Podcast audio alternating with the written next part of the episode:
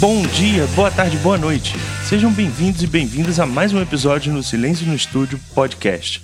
Eu sou o Vinícius Cabral e tô aqui novamente pilotando, é, sem a presença do nosso host tradicional, Bruno Léo, para trazer um debate, vamos dizer assim, uma espécie de raio-x importantíssimo sobre um tema que é muito mal interpretado, mal referido às vezes, né? Que é o rock alternativo. Se você chegou aqui agora e quer conhecer um pouco mais do nosso trabalho, nos acompanhe no silencionoestudio.com.br e nas nossas redes sociais, no Instagram e no Twitter, sempre com o arroba Silêncio Podcast. É isso, agora para trazer mais informações sobre esse tema de hoje e debater comigo, nós temos um convidado especialíssimo que é o Christian Bravo, professor de filosofia, músico, artista underground, um dos pais do Vaporwave brasileiro, é isso? Diz aí, Christian. É, bom, boa tarde, boa noite, bom dia aí para geral que está ouvindo. É, primeiro agradecer o convite do Vinícius no Silêncio Podcast aí para estar tá aqui com vocês. É, não, calma lá, né, Vinícius? Nem tanto. Pai de, pai de nada, não. Mas, mas sempre entusiasta de, é, de outras sonoridades possíveis e e outros caminhos, né? Que não estejam né, necessariamente vinculados a um mainstream, assim. E nesse sentido, eu acho que vai ser um bate-papo bacana a gente falar de rock alternativo, que é o que me formou, né? Que nos formou. Sim, sim. E nós e a toda uma geração. Então é isso. É, já conheço o Vinícius aí de longa data, a gente já teve alguns projetos juntos, momentos jabá aqui do rolê, mas ouçam The Internet, que é o trabalho que a gente tem já há algum tempo. Antes disso, a gente teve uma outra banda ainda, chamada Piquenique no Front, e a outra que chama Videotroma. Talvez todas elas podendo se enquadrar dentro desse, desse rótulo aí de rock alternativo. E é Sim. isso, vamos conversar. Não, legal. É ótima introdução, obrigado por estar aqui com a gente hoje, Christian. É, bom, acho que é a primeira vez também. A gente provavelmente vai trazer outras pautas aí com o senhor Christian Bravo, então se acostumem com o nome. Mas, bom, pra gente falar de rock alternativo, interessante você ter falado que a gente teve bandas no nicho, né? Porque, na verdade, a gente imagina que é um pouco isso, o nicho. E eu tenho uma teoria aqui para iniciar o, a conversa de que, assim, hoje em dia perdeu um pouco o sentido falar em rock alternativo, né? Porque você tem uma profusão muito grande de gêneros e subgêneros. Esse termo, ele foi perdendo sentido, se misturando um pouco com a ideia de indie, que para mim hoje é mais um meme do que qualquer outra coisa. Mas tem outros nomes também, outros subgêneros, né, que ficaram populares a partir de bandas que a gente pode chamar de rock alternativo, como Dream Pop, Bedroom Pop, Lo-Fi, Slacker Rock, enfim, são várias definições e caixinhas, né? Que tentam dar conta de, um de uma infinitude de bandas de características completamente diferentes, assim. Mas que basicamente qual que é o, o ponto em comum entre elas? Não se enquadram nas definições de mainstream. Basicamente, para mim, essa é uma teoria minha, você tem o, o rock, o rock pop, o rock clássico, que começa lá com Chuck Berry, com, enfim, com os cantores dos anos 50, e se populariza com a British Invasion nos anos 60, com os Beatles, principalmente, né? E aí isso vai consolidando um rock que hoje a gente considera mainstream, vamos dizer assim, que, engloba até o hard rock, né, com bandas como Aerosmith é, e por aí vai. É, então esse, tem, esse é o rockão, né, o rock grande. E tem os nichos do rock entre aspas, pesado, né? Que parte do metal e que tem um monte de subgêneros aí também, nesse sentido similar ao rock alternativo, né? Você tem o heavy metal, o thrash metal, o metal farofa, o, enfim, o gente que é mais atual, que é contemporâneo, enfim. Quando você olha para esse cenário, o que a gente está chamando de rock alternativo é basicamente aquilo que não está em nenhum desses lugares, assim, que não está nem nesse rock mais tradicional, mais consolidado, também não é metal então, onde é que está? É alternativo. Mas para mim, é, quando você vai ampliando assim essa, essa tese e listando bandas, você vai ver que tem uma mistura com eletrônico, rola uma fusão com outras sonoridades contemporâneas, enfim, basicamente de tudo se mistura nisso que a gente acaba chamando de rock alternativo. Mas assim, para você, Christian, rapidamente para a gente começar, o que, que é rock alternativo? Pois é, acho que começa, começa por essa dificuldade de definição, né? É, a gente conversava aí numa outra ocasião que, que talvez o o, o, mais adequado seja, seja não dizer o que define o rock alternativo, mas aquilo que, aquilo que não é ele, né? Aquilo que não é. Aquilo que não é. Eu, eu gosto de pensar por aí, assim, uma espécie de definição negativa da coisa. Quer dizer, é, sim, a gente tem todos os nichos, eu acho que é impossível a gente começar a falar de rock alternativo é, de forma bacana, assim, sem, sem dizer que que tem todo o movimento punk, né? Que se instaura ali é, fortemente na década de 70 e que até pelo seu modo de produção tem uma influência muito direta sobre o que vai ser o rock alternativo, né? Que para mim passa muito por aí. É, por uma questão que é econômica, né? Por uma questão que é, que é política e econômica, assim. Então, mano, assim, se a gente for pensar é, no mercado fonográfico, né? Na, principalmente na década de 70, assim. Eu costumo brincar aqui, até com meus alunos e tal, que o capital não tem ideologia, não tem partido, não tem Deus, não tem diabo, não tem porra nenhuma. O capital quer saber de acúmulo de capital. É isso. Uhum. Então, assim, se o que vai fazer sucesso é o, é o mais sei lá, é, é, é, é, é o K-pop ou, ou hardcore ou mais funk, cabuloso ou funk, foda-se. Foda se, isso, se isso encaixa e vende para a indústria fonográfica, tá lindo. Sim. E nessa perspectiva, durante, durante aí a, uma espécie de, de ascensão do rock, como você bem, bem colocou aí a partir do Beatles, é, foi um aquecimento sem precedentes para a indústria fonográfica, né? Uhum. Foi talvez um uhum. momento de, de grande fortuna dela, assim, do ponto de vista econômico mesmo. Sim. Então se consolidou uma certa forma de fazer rock, Sim. né? E essa certa forma de fazer rock, ela vem, enfim, de tudo isso aí que foi posto. Veja bem, a gente não está falando que o Beatles é o responsável por todo, é, por toda a é desgraça só, fonográfica, é. não é isso não. Estou dizendo que eles ele, é, acendeu-se um, um, um, farol na indústria fonográfica de que dá para fazer dinheiro com rock. Sim, né? o jovem né, consome, teve esse apelo do, do, do jovem no rock, era um, era um estilo que estava nascendo, enfim, tem todos esses aspectos aí. Né? É, tem toda aquela questão dos baby boomers, né? Sim. Do, desse, dessa explosão, inclusive, de uma cultura jovem. Uhum. Se a gente for pensar até no cinema, né? O, o, os, o, o Easy, Easy Rider, por exemplo, que, que explode, né? né? É. O, o, fenômeno do beatnik, que começa a fazer a cabeça da molecada já uma década ou uma década e meia antes, uhum. desde a década de 50. Então você tem uma, você tem uma ascensão dessa cultura jovem que encontra no rock uma, uma ressonância incrível, assim. Sim. Pois bem, então vamos lá, voltamos então ao rock alternativo do meu ponto de vista, Cristi, aí os, os ouvintes podem discordar as caixas de comentário estão aí para a gente bater esse papo mesmo, né? Claro. É, mas eu acredito que, que houve um, uma espécie de engessamento criativo dentro desse universo fonográfico, assim. Uhum. O que os jovens esperavam ouvir? Então, já que os jovens esperavam ouvir XYZ, a indústria entendeu que teria que fabricar XYZ. Aí isso começa a ser antecipado. É, muito, muito inclusive aos modelos do cinema hollywoodiano lá da Sim. década de 20, 30, com é. Star System, né? Vira fábrica de salsicha, né? Aí você tem uma padronização da linguagem, então. Mas em Exato. termos históricos, assim, antes de chegar nisso, eu acho que a gente precisa começar falando dos anos 60, daqui a pouco eu vou propor a gente fazer uma timelinezinha para citar as bandas e tal, mas é, eu acho que você tem aí essa, essa explosão na década de 60, considerando que a década de 70 toda é, consolida esse rock, e aí eu acho que é uma expansão, as bandas estão realmente no mainstream. Você olhar para os anos é, 70. Sim, os mega shows, começa o show Festivais, em estádio. Sim. Festival, fechar, fechar um estádio pro show do Led Zeppelin. Enfim, Isso. Né? Se olhar uh, retroativamente para os anos 70, basicamente o que estava no mainstream ali, pelo menos no início da década, uma meia década se bobear, era o rock.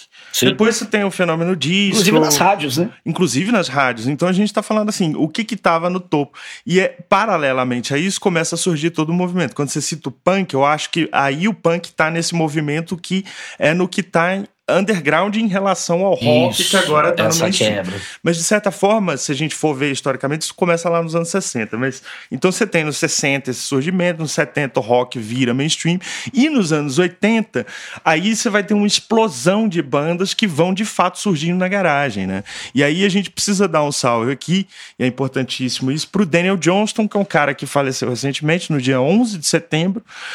Essa data tão trágica, né? Esse ano ela nos levou o Daniel Johnston que é considerado, não à toa, assim, um dos ícones, né? um dos assim, símbolos quando se pensa em rock alternativo, porque de fato esse cara tava. Na verdade, assim, é, eu não gosto muito de, da expressão o pai do rock alternativo, porque eu acho que esse não é um fenômeno que tem um pai ou uma banda que simboliza tudo e representa tudo. Mas quando ele surge com fitinhas cassete nos anos 80 e de repente ele vai aparecer na MTV em 85 com uma fita que ele gravou em casa, é, num teclado tosco, isso representou para toda aquela geração do que estava começando a surgir, as rádios universitárias de um lado, a MTV do outro, um, uma loucura, né? Porque era o cara que estava produzindo na casa dele, levando aquele som para o mundo, e esse processo ganhou um espelhamento muito forte com as bandas que estavam começando a surgir nesse contexto do, do da rádio alternativa. Então, de certa forma, os anos 80, com esse apadrinhamento assim meio místico, né, do Daniel Johnston, é a década onde a gente vai pegar primeira, vamos dizer assim, expansão do rock alternativo com bandas como R.E.M., The Replacements, Husker Du, etc. Sim. Tá, agora Dito isso, a gente tateando aqui nessa coisa das origens do rock alternativo, acho importante voltar para os anos 60, porque enquanto os Beatles estavam lá estourando, algumas bandas já iam surgindo. Primeiro, algumas ficaram muito ofuscadas e que posteriormente foram ser resgatadas por bandas indie ou, ou de rock alternativo, como The Kinks. Né? The Kinks é uma banda que ficou sempre à margem dos Beatles por causa, talvez, do fenômeno comercial, mercadológico e tal, mas uma banda que se revelou muito influente hoje, né? Até e, hoje. E para várias bandas aí do, dos anos 80, né? Dos 80 anos 90. 80 assim. 90. É, e é curioso, né, pensar no fenômeno do Kinks, assim, porque eles teriam tanta verve comercial quanto os Beatles. Sim, né? sim. Então, é... Mas talvez eles tivessem umas letras um pouco mais sarcásticas né? e é. ácidas que uh, o pessoal não estava preparado para entender. Né? Tinha uma ironia ali. É. é, uma ironia que vai ganhar eco nos anos 80 e nos 90, né? Por isso que eu acho que, inclusive, os Kinks são mais influentes pro Britpop todo do que necessariamente os Beatles. Né? Com certeza, até, até por essa, por isso assim, né, por essa acidez das letras, uma é. um humor Crônica. que ainda não cabia nos anos 60, né? É, não era pós-moderno. é, pois é, grande Kinks, grande bem, Kinks. Bem, bem, bem, colocado. Além dos Kinks, assim, eu, eu costumo citar até o Pink Floyd, né? O Pink Floyd ganhou recentemente um raio-x aqui no Silêncio no Estúdio, e o primeiro álbum dele, o Piper at the Gates of Dawn, é uma viagem de LSD, louca, maluca. O Sid Barrett é um cara que tinha tinha questões que era o líder né, da banda, o compositor, que teve questões é, é, mentais mesmo, problemas de doença mental Sim. e tudo. E é um disco, assim, que quando você ouve hoje, você entende o quanto ele influenciou também outras tendências, assim, pelos teclados, pelas viagens meio drone, que estavam já trazendo ideias que iam vir mais à frente, assim. E a famosíssima Velvet Underground, que talvez seja a banda que muitos consideram a primeira banda alternativa. A gente discorda um pouco dessa tese, né? É, eu, amo Velvet Underground, assim, pessoalmente, né? É, não, eu também. Acho, acho, acho que eles têm, têm discos perfeitos, não tem outra palavra melhor, assim. Mas vamos lembrar que o fenômeno, ele surge dentro de um, de um contexto da arte dos anos 60, né?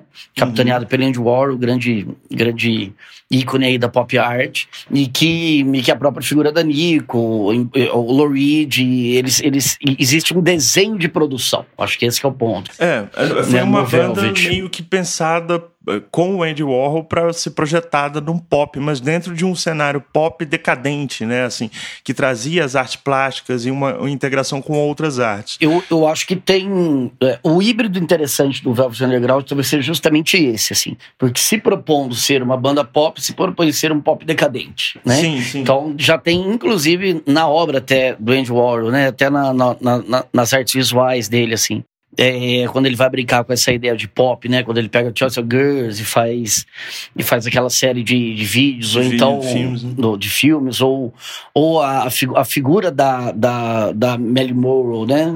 É, da Eddie Sedgwick, que ele pega como. Pois é, que, é, que é um grande. Você, você quer referência mais decadente do que a Melly Morrow, né? No, no sentido de, de, uma estrela que acende e que, e que cai, cai assim, é. né? Então acho que isso, isso, interessava muito o Age Warhol, né? Sim. E, e, a Velvet Underground ela surge nesse sentido, um pouco como sendo também uma denúncia da falência desse modelo de produção hollywoodiana, sim, desse sim. modelo de produção comercial. Do próprio rock, né? E do Mas próprio aí rock. eu acho que é a nossa ressalva. Esteticamente, quando você ouve Velvet Underground, entendendo que a banda nasceu em 64, quer dizer, enquanto ainda o rock estava começando a estourar, mas eles lançam o disco da Bananinha, que é o clássico, né? Em 67.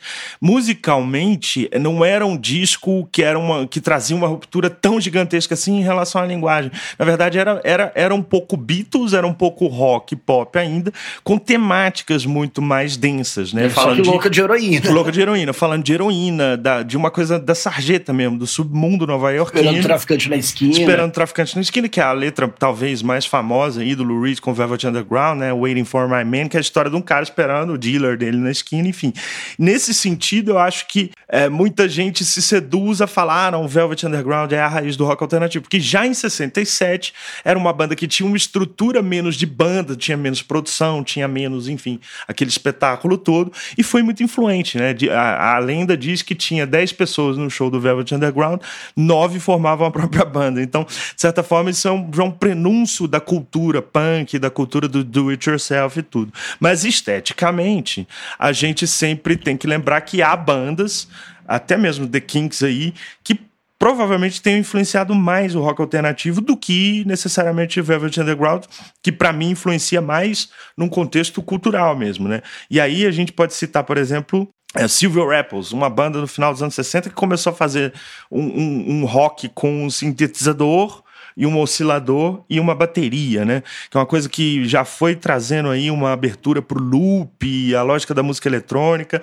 que é uma coisa que vai reverberar também no final dos anos 60 e início dos 70 no movimento do kraut rock, que é difícil que a gente abra uma porta que é um episódio é um outro episódio para falar só de kraut rock, mas Basicamente, o krautrock é um estilo de rock que começa a surgir na Alemanha nos anos 70, já trazendo sintetizadores, mas muito forte a ideia do loop. Os dois primeiros álbuns do Kraftwerk estão dentro desse aspecto, eles têm flauta, guitarra, baixo, bateria e, e trazendo loop. Mas talvez a banda que tenha ficado mais é, conhecida e difundida no mundo do rock alternativo e é citada por, sei lá, oito de cada dez líderes de banda dessas que a gente escuta até hoje, indies e alternativas, é o Can, né? Que se escreve C-A-N, né? A gente vai fazer uma playlist e vai jogar lá um monte de coisa, mas o Can foi uma banda que provavelmente é a matriz de muito mais coisa pro rock alternativo, até do que o Velvet Underground, assim. E é impossível pensar um, um disco do Can é, como um sucesso de vendas da Sony, assim, né? É, é, é músicas gigantes, né? Músicas de 10 minutos, músicas de um lado inteiro de disco, né?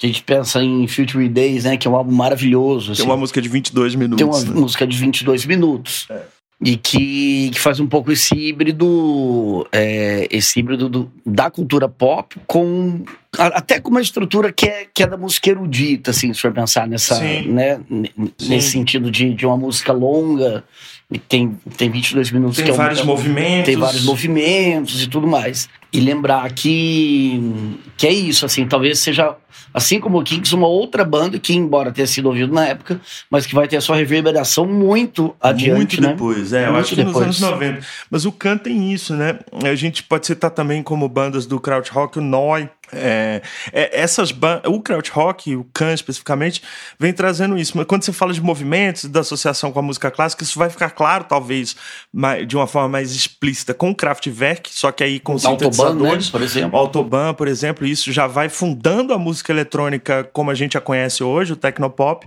E o Khan estava fazendo isso sem o sintetizador, estava né? fazendo isso no rock, um loop, é, ideias que Isso vão é vir ali nos anos essa, 90. Essa ideia do loop eu acho que é muito importante. É muito importante, porque eu acho que traz. É claro que os Beatles também brincaram com isso ali no Revolver e tal, experimentando com fita e fazendo colagens né, musicais, como Revolution 9 e tudo. Mas isso vai vir forte ali nos anos 90. Até porque você já tinha uma forma de fundir a música eletrônica com o rock, mas também algumas bandas como Spaceman 3 que foram totalmente fundadas nessa lógica de, da repetição, né? Tem um outro nicho para isso Suicide, que vem até antes, né, nos anos 70. É. Então você já vai vendo que, assim, uma ideia de um rock experimental para o alternativo já vai se fundindo ali com punk nos anos 70 e isso vira o que a gente conhece hoje.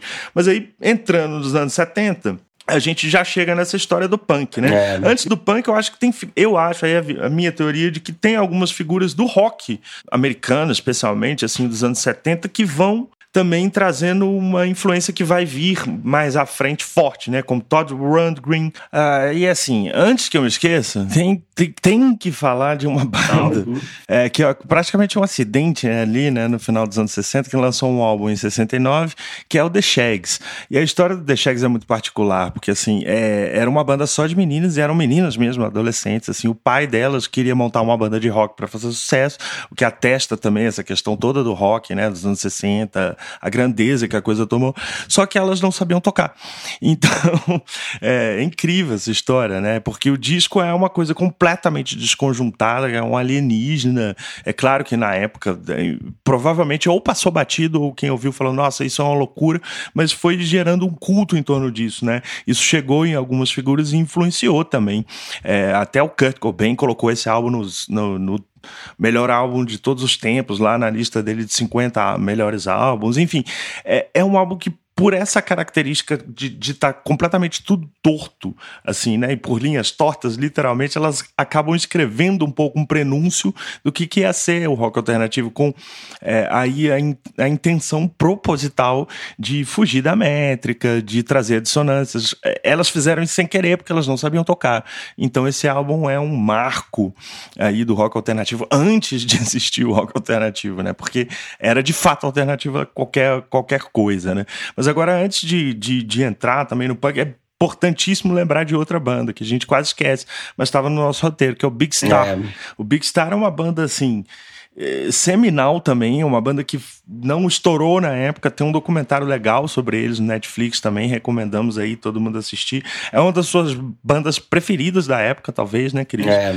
E assim, é, eles têm poucos álbuns, o Number One Record de 72 e o Radio City de 74 talvez, talvez sejam os melhores, e não fizeram sucesso, mas assim, musicalmente, quando você ouve, é muito mais moderno o som, né? Projeta muito mais para frente o que ia ser feito, mas ainda com é, influência influências desse rock tradicional que estava chegando ali. Eles chegaram a, a, ficar um pouco mais conhecidos antes desse documentário, antes dos anos 2000, enfim, com uma música do álbum Number One Record entrou numa trilha sonora, era abertura de um programa de televisão, aquele Dead 70 Show, né? A música In the Street. Então é importante dar esse salve aí pro, pro, pro Big Star, uma banda importantíssima e tudo. E aí a gente volta, né? Bom, falamos do Todd Rundgren, que é um cara também que tem algumas coisas. Entramos nessa tradição das mulheres também, né? Da música, assim. Johnny Mitchell, é uma figura importantíssima, assim, Carole King, todo esse pop, mas que, enfim, trazia já uma diversidade maior e tudo. Pat né? Smith. Pat Smith. E aí, com a Pat Smith, a gente talvez entre nesse universo do punk. Pat Smith lança em 77 o álbum Horses, né? É, que é um dos marcos aí iniciais do spoken word, não do spoken word, mas da poesia, de, de letras muito fortes e, e do punk. Né? Em paralelo, Suicide, já com, com um álbum que é totalmente fundado nessa ideia do loop. De um outro lado, a gente tem também Television, lançando, Mark Moon. lançando seu Mark Moon. E impossível não dizer, para mim, eu acho que talvez seja, seja um álbum, um álbum, um álbum que, que, que faz uma, uma passagem é, perfeita, assim, né, entre, entre o punk e, e o que a gente está tentando aqui desenhar como rock alternativo, que é Gang of Four. Gang of Four, Gang of Four. É, Entertainment é um dos grandes álbuns da história do rock e um álbum fundamental tanto para uma cena quanto para outra, Sim. apontando possibilidades do punk e possibilidades do rock alternativo, né? E aí tem o The Clash também, né? E o The Clash. Principalmente com Combat Rock, talvez um pouco mais pra frente. Sim. Tudo bem que o London Calling explode e tudo mais, mas é. o Combat Rock, essa, essa roupagem mais pop, que inclusive foi mal vista por alguns fãs da banda, né? Sim, que, ah, não é punk o suficiente, é, né? Pois é, é, mas tava, tava à frente ali, tava apontando pra algo que é. vai, reverberar, vai reverberar e muito na segunda metade dos anos 80, né? É, e aí já trago uma coisa importante em relação ao rock alternativo. Você pega uma banda como The Clash, você fala, bom, é uma banda punk, é uma das bandas é, matrizes, assim, né, do punk. Mas eles misturaram reggae, dub, isso tudo nos anos 70. E foram para um caminho de trazer melodias mais pop com a já tradição curta, mas já a tradição do punk, que vai marcar, por exemplo, o surgimento de uma banda como Husker Du lá na frente nos anos 80. E isso já vai trazendo essa ideia que a gente tem do rock alternativo como uma, um fenômeno que não permite muita definição, porque cada projeto desses que a gente está citando, cada banda buscavam identidade própria. Eu acho que isso é uma das maiores características do que a gente pode chamar de rock alternativo, né? Não tem como comparar Sex Pistols com The Clash, não tem como comparar The Clash com Patti Smith ou com Television. Cada um tá buscando um tipo de sonoridade apostando em alguns elementos, assim, incrivelmente o The Clash foi apostar no, na tradição jamaicana em alguns momentos. É, eu ia falar isso exatamente agora, assim, é, é, é, tem, é isso, né, também tem uma influência aí que é, que é do, do Sound Systems.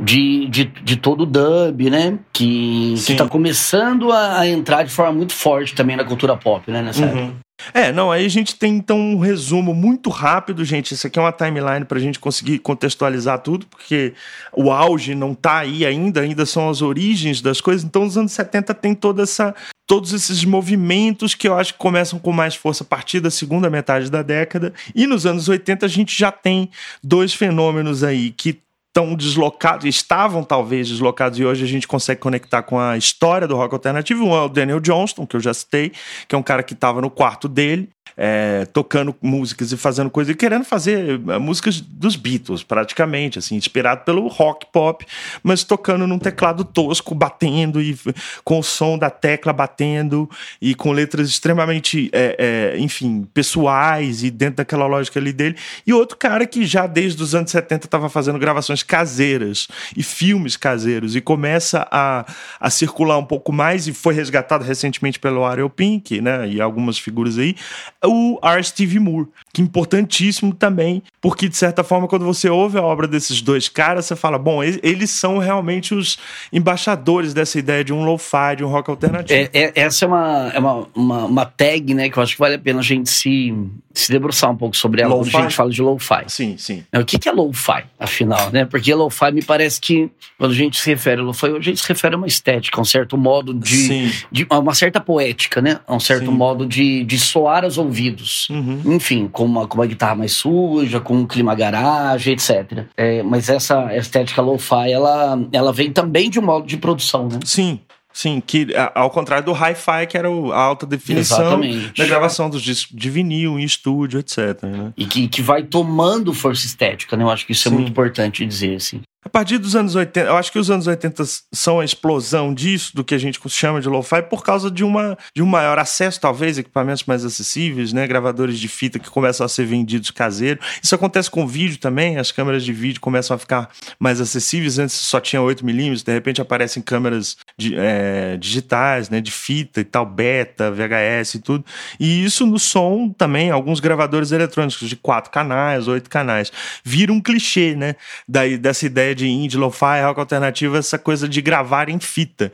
Então, quando você pega a tradição aí do Daniel Johnston e do War Steve Moore já fazendo isso, gravando a fita em casa, e isso refletindo na sonoridade da forma que como, como reflete, é, é impossível, né? Tem muita gente que fala, esses caras são os pais do indie e tal, e a gente não consegue refutar, porque de fato isso que aconteceu. Mas os anos 80 tem um fenômeno interessante que acontece principalmente nos Estados Unidos, que é o seguinte: algumas bandas, como uh, o rock estava no mainstream, algumas bandas e alguns movimentos, como o krautrock, como o Kraftwerk, como o Can, etc., não tiveram espaço nas rádios comerciais americanas. Então isso começa a ser veiculado em algumas rádios universitárias uhum. é, americanas. E todo um público universitário que estava ali ouviu essa, essas rádios, acessou essas bandas através dessas mídias, e aí tem uma infinidade de bandas, todo o movimento punk, todo o krautrock, o Can, The Kings, talvez. É, depois, mais para frente, ainda nos anos 80, bandas inglesas como The Smiths ou, ou enfim, Happy Mondays e, e etc. Essas bandas começam a chegar no público americano.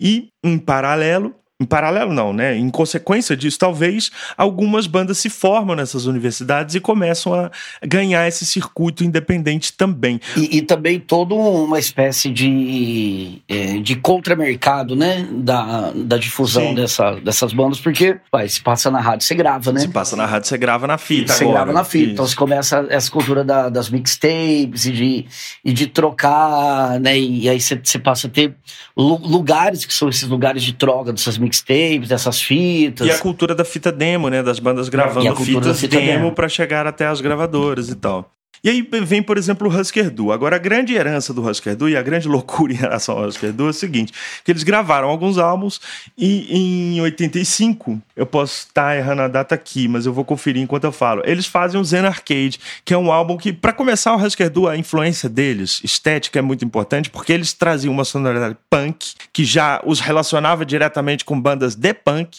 bad, é, como, como Bad Religion, Black Flag, etc., ou até, até mesmo Sex Pistols, talvez, enfim, bandas mais Buzz pesadas, Buzzcocks. É, eles tinham essa verve do punk, só que com melodias vocais extremamente harmoniosas e doces, às vezes, mesmo quando grita, né? O Bob Mould, um dos vocalistas, assim, é, que, enfim, é também era homossexual. É interessante trazer isso porque o rock alternativo vai criando essa diversidade desde lá de trás com o Lou Reed, né? Uma, uma sensibilidade maior, talvez. As melodias do Husker Du são extremamente harmoniosas e bonitas. Então, era uma cruz, e isso é interessante porque é uma frase do Dave Grohl, tá? Que a gente já xingou ele aqui no podcast algumas vezes, mas fez algumas coisas boas e uma delas a frase que ele falou a respeito do Husker Du, que quando ele ouviu o Husker Du nos anos 80 parecia isso, uma mistura de, de Buzzcocks com The Birds. E é precisamente essa grande mistura que o Husker Du evidencia e traz e que faz com que a banda comece a estourar nesse circuito alternativo. Né, fazendo shows, fazendo fitas, estourando, e com esse álbum que eu citei, o, o Zen Arcade, que é realmente de é de 84, é de 84, conferindo aqui. É, eles conseguiram entrar numa lista de álbum, melhores álbuns do ano de uma revista nova-iorquina, que agora me fugiu o nome, mas a gente tem uma referência, que é um, é um vídeo que a gente se baseou nessa pesquisa aqui. Eles chegaram no topo de uma lista de melhores álbuns do ano, junto com Madonna, Prince, enfim, tava lá todo o mainstream dos anos 80, já voltado para esse pop que tá surgindo, né? Um pop pop mesmo, né? Com a música eletrônica de Prince, Madonna, Cyndi Lauper, etc. Ahá, enfim, bandas pop pop pop, e eles estavam lá no meio de uma lista de melhores do ano. Então, assim, isso já trazendo a ideia de que o rock alternativo, com essa potência de, de, de trazer uma produção mais caseira, entre aspas, mais possível, mais acessível a quem não tinha os recursos das grandes gravadoras, e misturando isso com sonoridades do rock e do punk, com melodias pop, é, é era uma fórmula é, é interessante, né? Criando, inclusive, aí começa a criar, inclusive, algumas gravadoras, né? Alternativas que estão aí até hoje, né? Que estão aí até Off hoje. Trade, por exemplo, né? Off Trade inglesa, -trade, é... a Matador americana. Matador. É, depois a Domino Records, enfim, é, essa, esses selos começam. Mas é uma característica também dessas bandas, isso aconteceu também com o R.E.M., também com The Replacements, é, de começarem com selos pequenos, independentes, e em algum momento lançarem seus álbuns por grandes gravadoras. Aconteceu com o Husker Du também. Husker Du, depois do sucesso de Zen Arcade, foram, foi, foi gravar com, o, com a Warner, se eu não me engano, enfim, chegou a uma, a uma, a uma grande gravadora e tal. E aí já é uma banda que, enfim, já consolida a sua influência, né? Mas, bom, nos anos 80 é muito é muito prolífico nesse sentido do rock alternativo e tem várias outras bandas que começam a surgir na mesma época, assim. Uma delas, assim, que é a matriz para muita coisa, são os Pixies, né? E os Pixies surgiram em 86, eu acho. É, 86.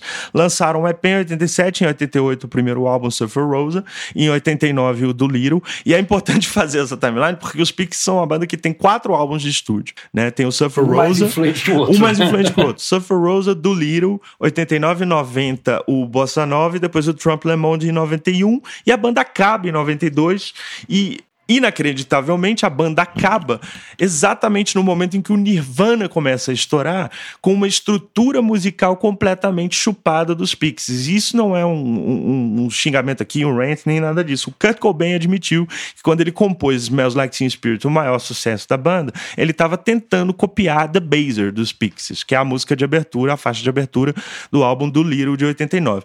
E algumas figuras, figurões aí do rock, como o David Bowie, já falaram isso, né? Na, na época, o David David Bowie deu entrevista falando: não, é, o Nirvana copiou exatamente a dinâmica dos Pixies, que era mais ou menos. É, que era um pouco inédita para a época também, que eram estrofes mais lentas e devagar, às vezes até sussurradas, como na música Tame. Quem quiser entender exatamente o que, o que eu estou falando, ou, ouçam Tame.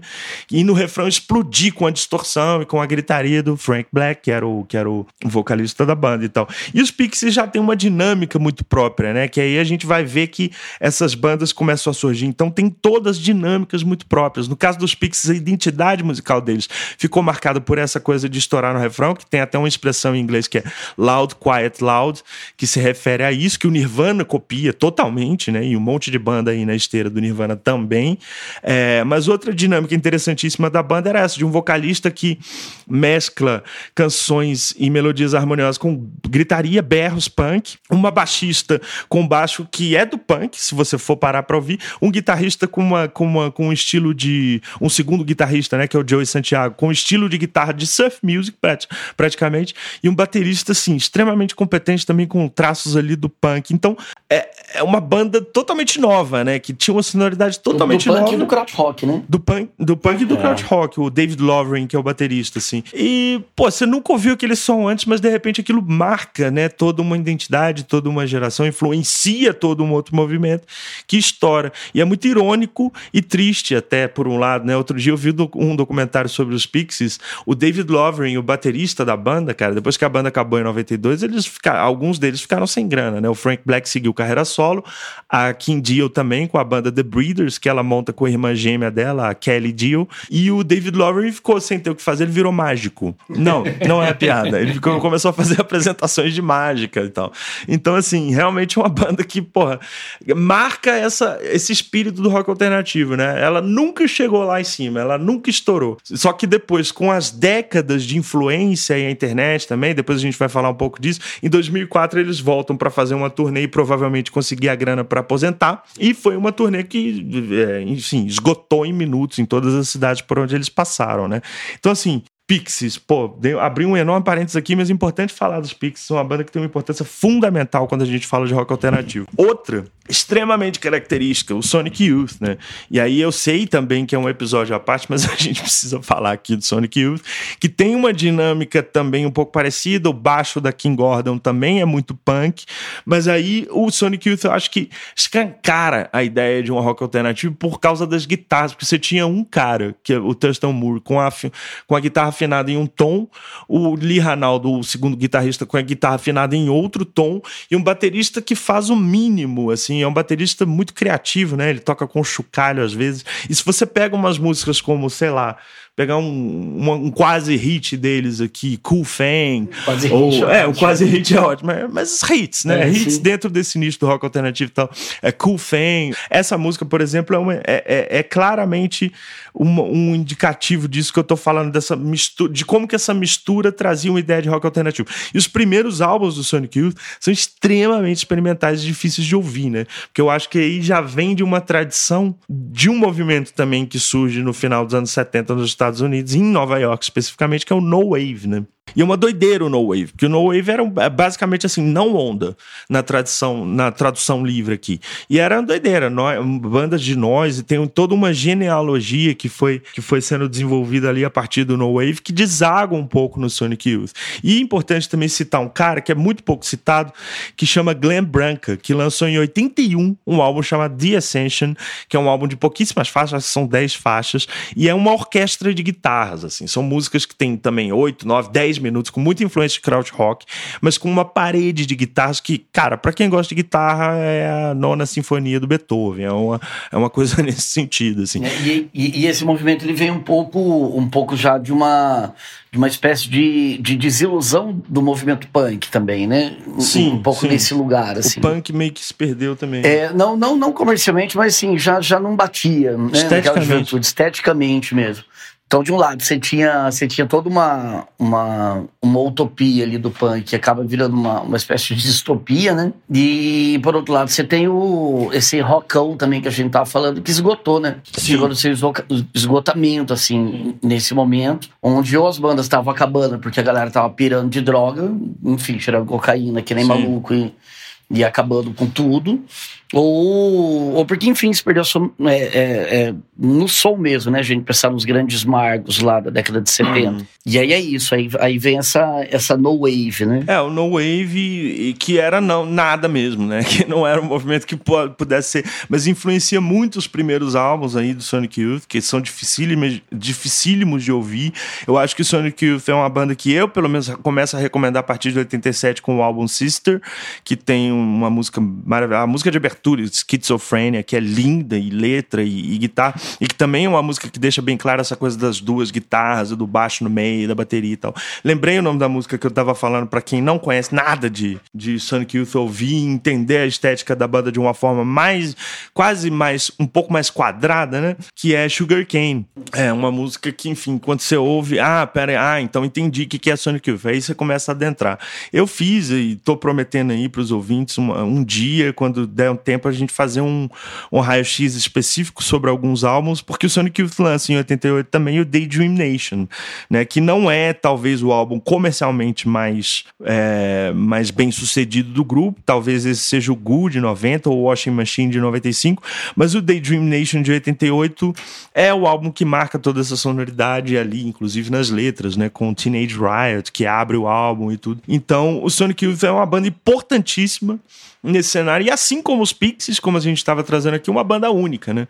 É difícil até comparar as duas. E essa é uma característica que aí a gente já vai começando a ver que realmente é do rock alternativo. Cada banda tem uma linguagem. E é curioso, né? a gente tá falando do Daniel Johnson e tem um encontro, né? Entre, tem um encontro. Entre eles, assim.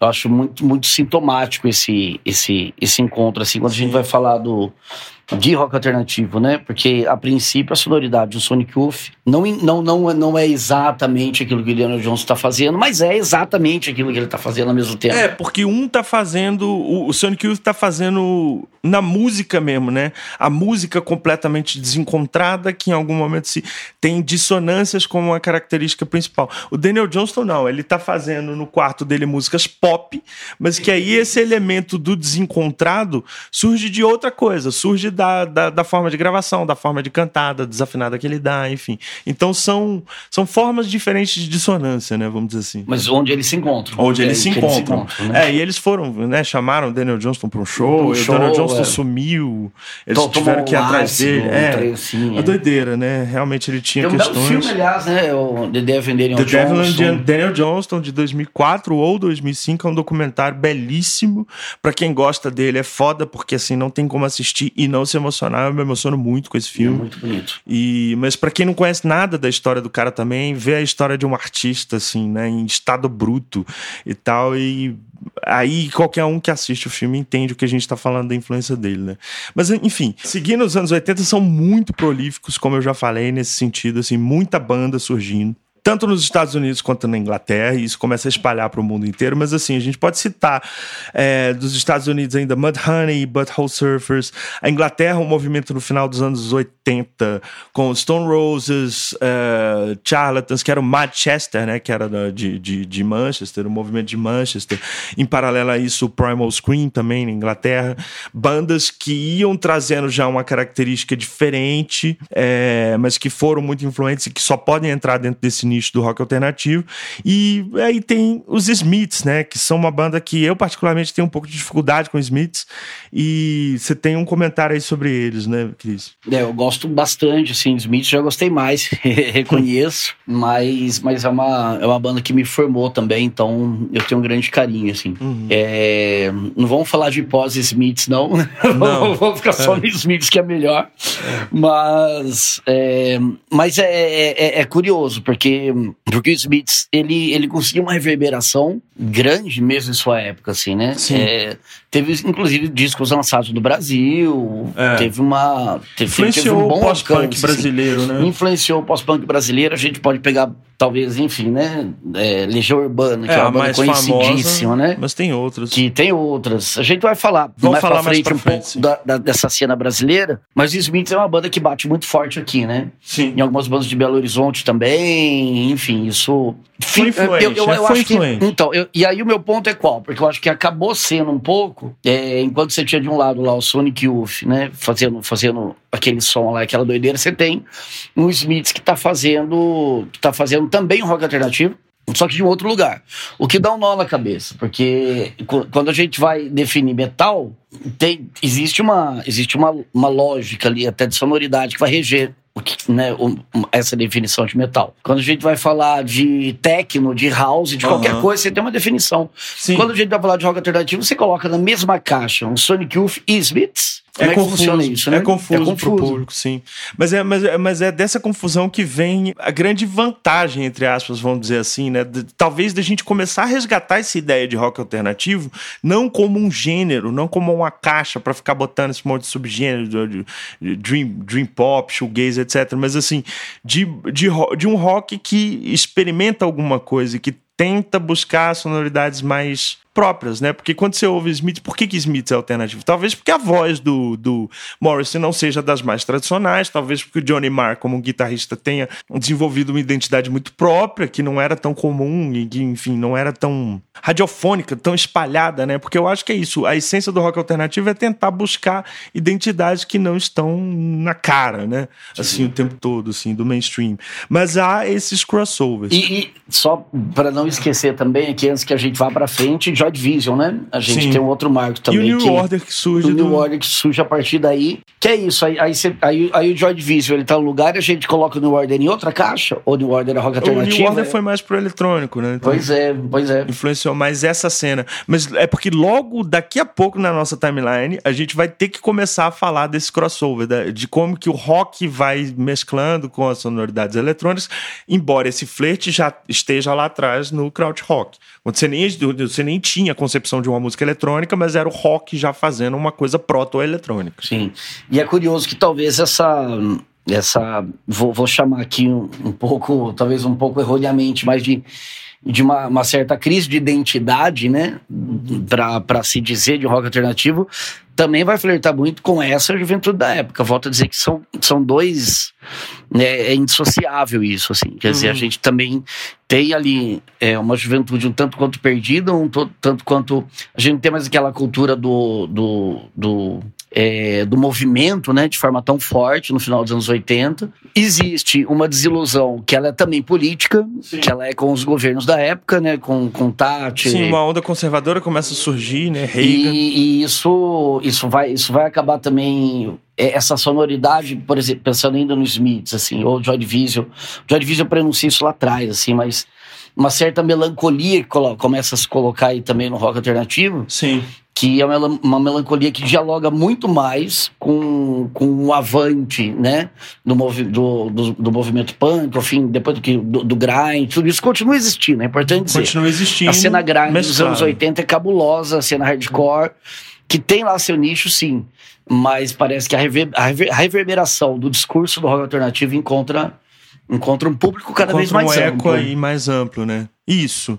É, isso vai refletindo outras bandas que a gente pode citar ainda dos anos 80, ainda no Reino Unido, The Cure, Jesus and Mary Chain e por aí vai. Agora, para não ficar demais nos anos 80, né, e avançar, porque eu acho que tem muita coisa, pro final dos anos 80 a coisa começa a complexificar mesmo, né? Porque eu acho que aí tem isso, tem um eco de público maior, você vai ver o surgimento de algumas bandas que vão estourar, a principal delas é impossível, né? A gente sempre cita, mas não tem como não citar, é o Nirvana, que lança o primeiro álbum em 89, a partir de fita demo também, com toda essa tradição, mas os anos 90 começam a ser o cenário mais prolífico, né? Vamos dizer assim, mais ainda do que os anos 80, porque vem o CD mais para frente e o CD vai permitir com que tudo tenha chegado até a gente, né?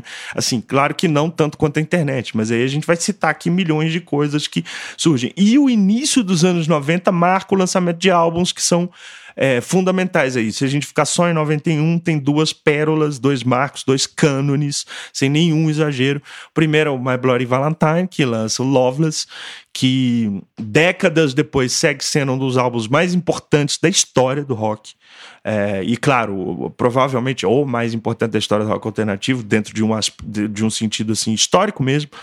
E uh, Teenage Fan Club, com Bandwagon-esque, 91. 91 que é o ano do Nevermind, do Nirvana. Então, assim... Que, ofusca essas, esses dois discos, Que ofusca né? os dois discos, ofusca o primeiro álbum do Smashing Pumpkins, que vai lá, vai, vai entrar depois no, na, na rota comercial também, mas que de início tem essa crise. Ofusca, inclusive, no ano seguinte, 92, o lançamento do primeiro álbum dos do Pavement, que é o Slanted and Enchanted, e o Pavement vai ser, de certa forma, um anti-Nirvana dentro dessa, dessa lógica do rock alternativo, porque eles estão falando de basicamente qualquer coisa, com muito sarcasmo, com uma linguagem lírica que lembra muito Kings, que lembra muito outras coisas assim, mas que também é uma banda alternativa no sentido de que lembra um pouco a estruturação de banda de Sonic Youth e, P e Pixies, etc, assim, mas vai beber da fonte também de Beach Boys, dos Beatles. E aí você começa a ver que essas bandas dos anos 90 tem todo esse essa bagagem para trazer. E, e, em paralelo a isso, a gente nem vai entrar nisso aqui porque aí é um outro programa mesmo, é. mas você tem o rap, né? Que do outro lado lá da caixinha tá começando Sim. a fazer. Se, se, tem a explosão do Beach Boys, por exemplo, do, do Beach Boys, do. Beast Boys. Do Beast Boys, do Beast Boys, enfim, que, e, que vai que vai começar também a, a, a, movimentar uma outra cena que, que vai ter um crossover aqui, né? Aqui na frente, assim. Que vai ter, é, eu acho que esse crossover rap e rock alternativo, ele vai se consolidar nessa década, é, agora que a gente tá vivendo, mas começa lá atrás. É interessante você trazer Beast Boys, porque ele era um, era um grupo de Nova York, branco, que é, não, não, não queria ofuscar, mas que talvez tenha sido, por ser branco e o rock alternativo, é importante já também citar isso, a gente pode entrar em detalhes mais para frente, é um fenômeno do branco, né? Porque são, assim, geralmente bandas que surgiram no contexto universitário, nos anos 80, quando você não tinha um debate e uma democratização tão grande ainda dentro da sociedade. É, e o hip hop, quando ele surge como uma expressão clara ali da periferia, já de cara os Beast Boys fazem uma certa ponte, né? Você tem uns fenômenos nessa época de Run DMC, por exemplo, no hip hop, Nossa. fazendo uma música com o Aerosmith, né, que tava no hard rock, no topo das rádios e tal, assim. Então, o rap tem uma primeira explosão e tal, mas o rock alternativo ainda tá como um patinho feio tateando nesse universo que vai se conectar depois, né? É, e um pouco mais à frente tem o Nas, né, que vai lançar também Nas, discos 94, maravilhoso, Will né? Magic, é, que é um clássico é. e tal. Mas isso é realmente outro episódio. Mas outro episódio, vai, corta certo, fecha parênteses, vamos Voltando continuar aqui. aqui. eu tava falando de Pavement lá em 92, enfim. E aí em 91, quer dizer, no início dos anos 90, você já tem esses lançamentos que são muito bombásticos, né? Assim, comercialmente e esteticamente. My Bloody Valentine, uh, Teenage Fan Club, Pavement em, em, já em 92. E aí na esteira dessas bandas todas surgem outras bandas também, Sebadó e Olatengo, que é uma banda que eu adoro, que e dentro do rock alternativo talvez seja mais eclética, uma banda que conseguiu misturar uma proto-bossa nova com uma guitarrinha totalmente indie, assim, no álbum de 97, que é maravilhoso. And then everything turned Itself, Inside Out. Espero que tenha falado tudo certo. Mas assim, e ela tem uma banda sensacional. Em 93 tem um álbum chamado é, Painful, que é lindo. Em 97 eles lançam esse clássico. Flaming Lips, que é uma banda que começa lá nos anos 80, mas de certa forma vai se consolidar e vai lançar a obra-prima deles em 90, no final dos anos 90, né? Que é o The Soft Bulletin. 98? Isso? 99, se 99. não me engano. Eu vou conferir aqui pra, não, pra gente dar a informação certinho.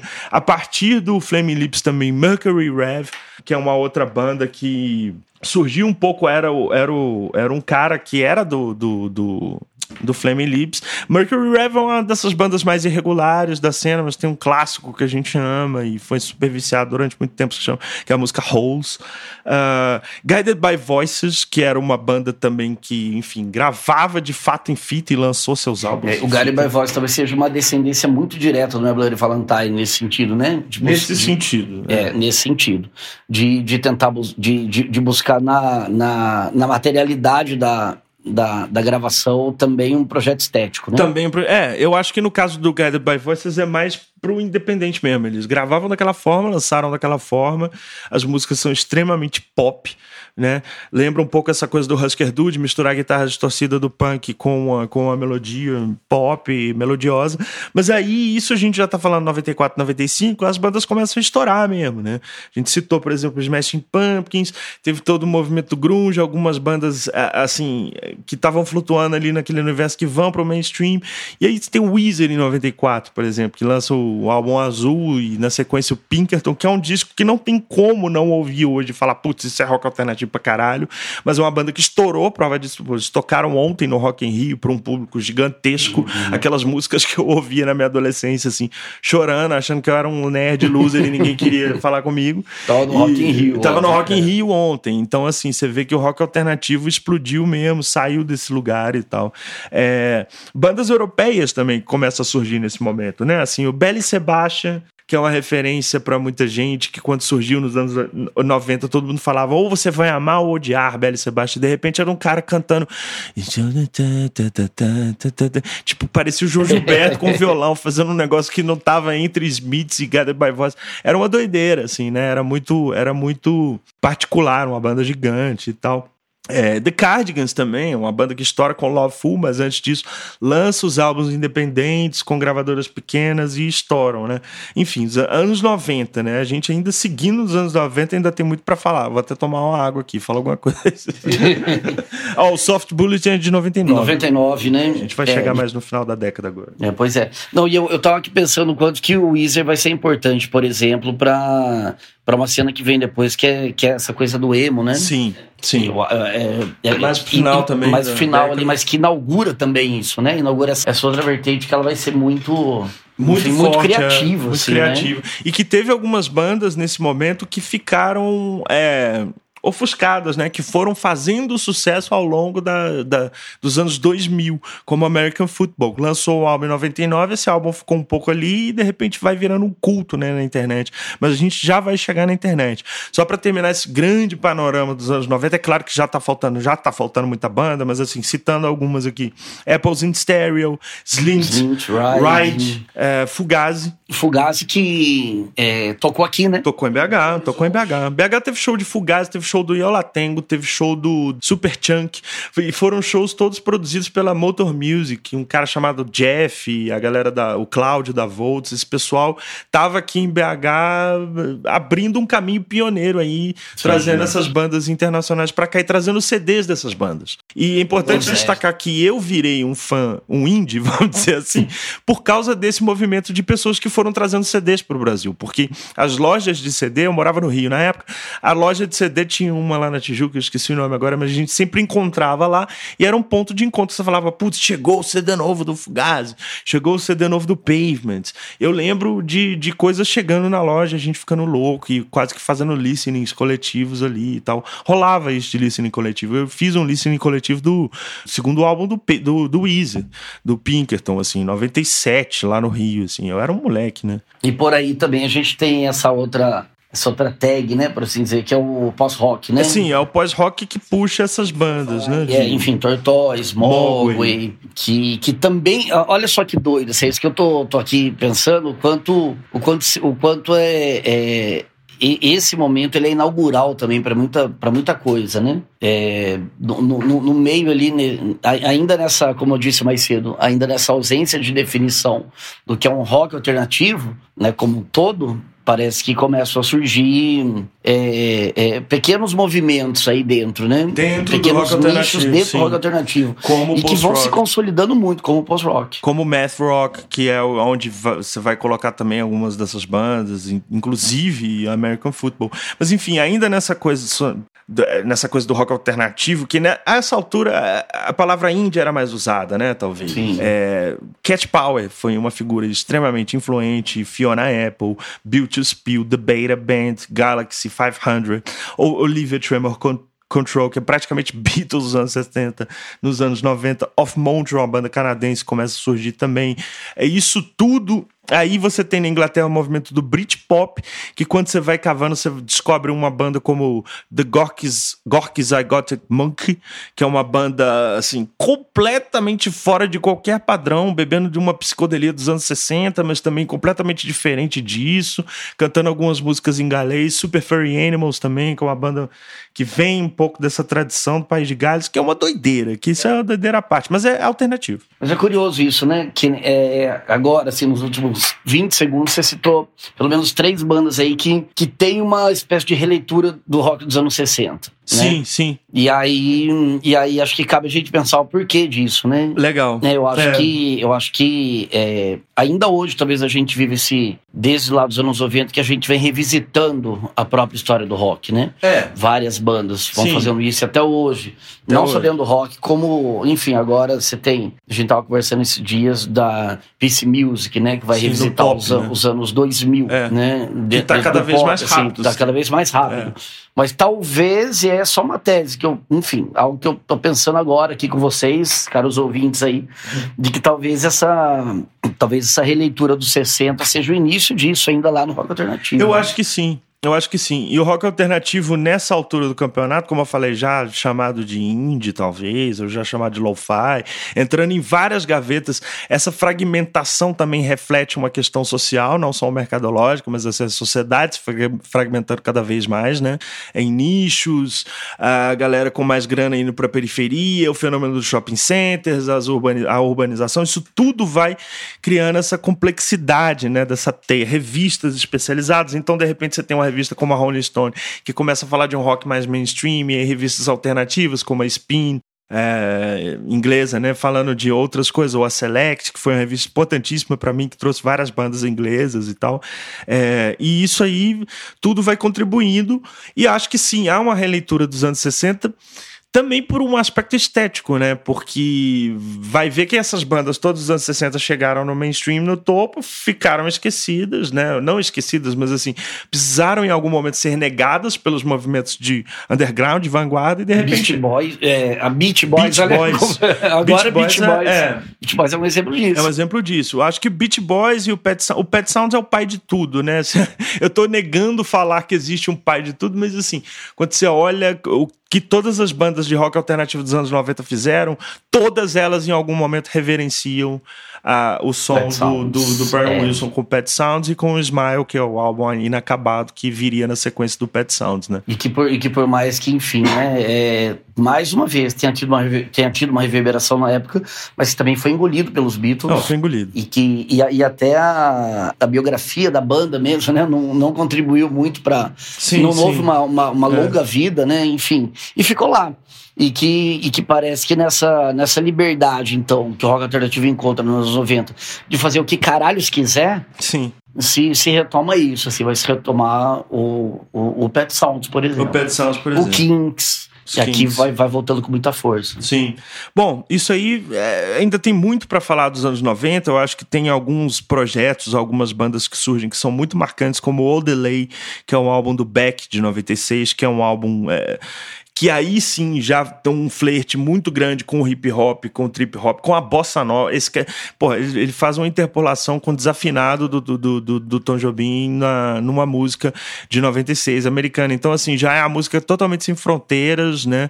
Completamente misturando tudo, mas o Beck ainda é um cara associado um pouco ao alt folk, que vai ter esse nome depois, ao rock alternativo e tal. Esse álbum é, esse álbum é uma doideira, né? Quando saiu, eu lembro de crítico comparando ele com Sgt. Peppers dos Beats Foi uma loucura.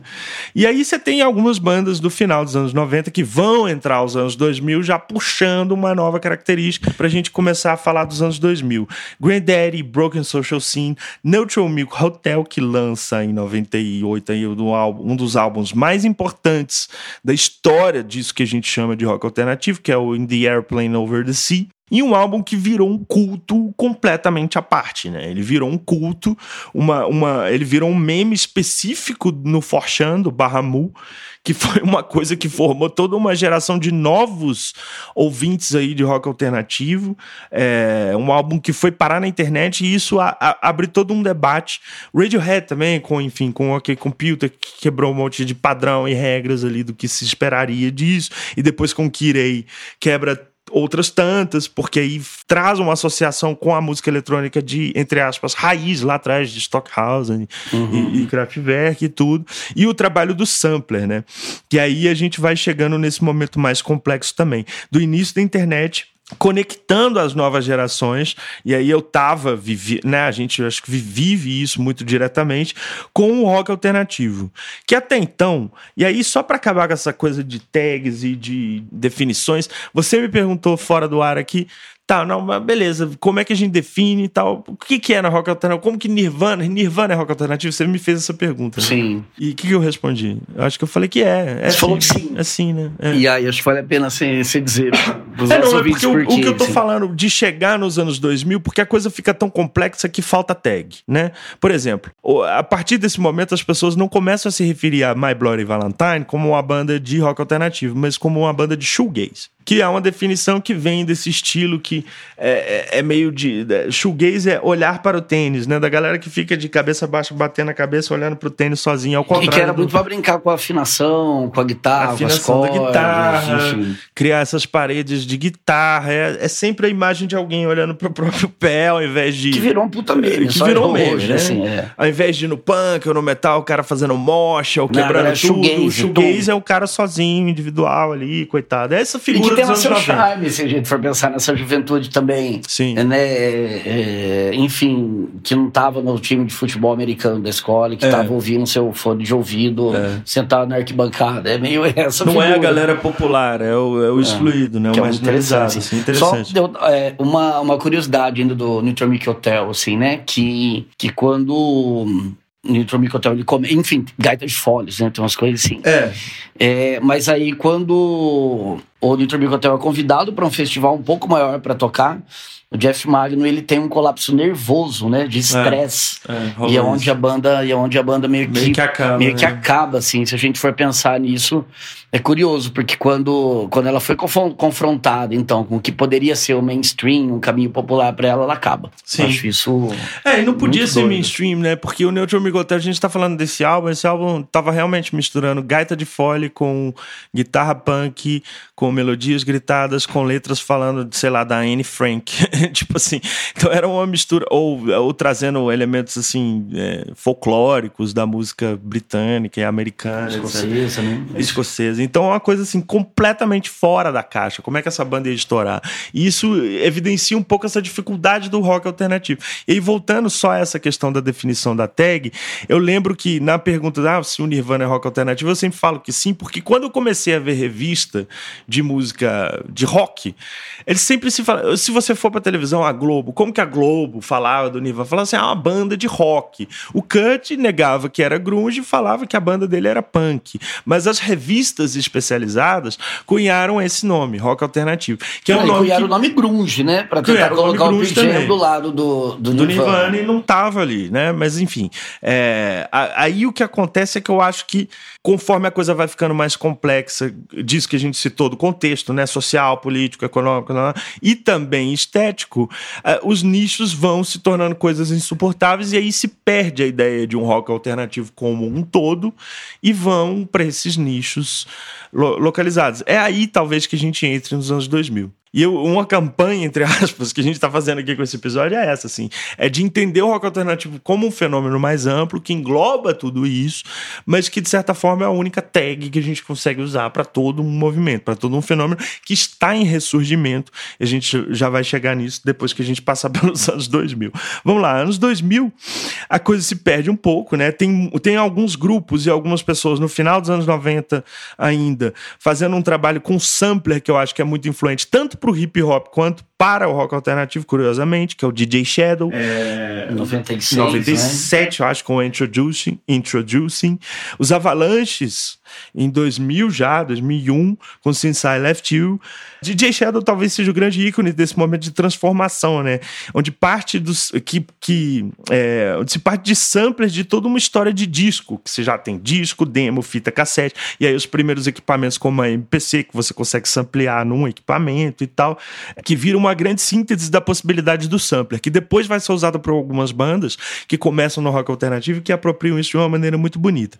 Mas aí nos anos 2000 começa um fenômeno assim. Você ainda tem Broken Social Scene, ainda tem todas essas Wilco, bandas. O Wilco, Wilco, Wilco lança em 2002, né? O, o Yankee Foxtrot Hotel, que é um puta álbum, talvez um dos melhores da década, assim, e o melhor da década do rock alternativo, provavelmente. Mas umas bandas começam a surgir também com a característica meio de pastiche, assim, né? De resgatar é, descaradamente essa tradição, principalmente do rock dos anos 70, do punk, de television, é, de Velvet, como The Strokes, é, The Killers, Arcade Fire, embora o primeiro álbum deles eu acho que até seja um pouco diferente, mas depois eles entram nessa coisa também mais, entre aspas, pastiche pastiche, assim, Arctic Monkeys. Uhum. E essas bandas, apesar de eu considerá-las extremamente superficiais e pastiches, elas abriram todo um portal para uma galera, né? Assim, porque elas ficaram muito famosas. É, e com isso, uma. Acho que, pelo menos é, é, a, no, no, Brasil, assim, começou a ter um tanto de festa indie, né? Festa indie. Esse fenômeno Foi, né? festa indie, né? É. que era isso, é galera, galera usando, usando camisa de, de, sei lá, do, do Strokes com Camisa da é, bananinha do Velvet camisa da foi bananinha do famosa Velvet, nessa famosa pra caralho, né? E que Tocando Gang of Four pra caralho nas Gang festinhas. pra caralho nas festinhas. E, e essa galera, enfim, que, que entrou com, com Strokes, com, com Killers, vai começar a escutar outras coisas. Então tem, É. tem, tem uma. Tem uma, Uma volta, parte dessa galera, né? Uma parte dessa galera. fica ali e vai pro pop. Vai ouvir, sei lá, Britney. É curioso isso. É curioso mesmo, isso. é. E uma parte vai querer aprofundar naquela linguagem do rock, vai parar no punk, vai passar pelos anos 80, vai descobrir Sonic Youth e tal. Acho que é um pouco isso que acontece, né? Mas aí você tem uma evolução que, na minha opinião, começa a surgir já na primeira década dos anos oit- é, 2000.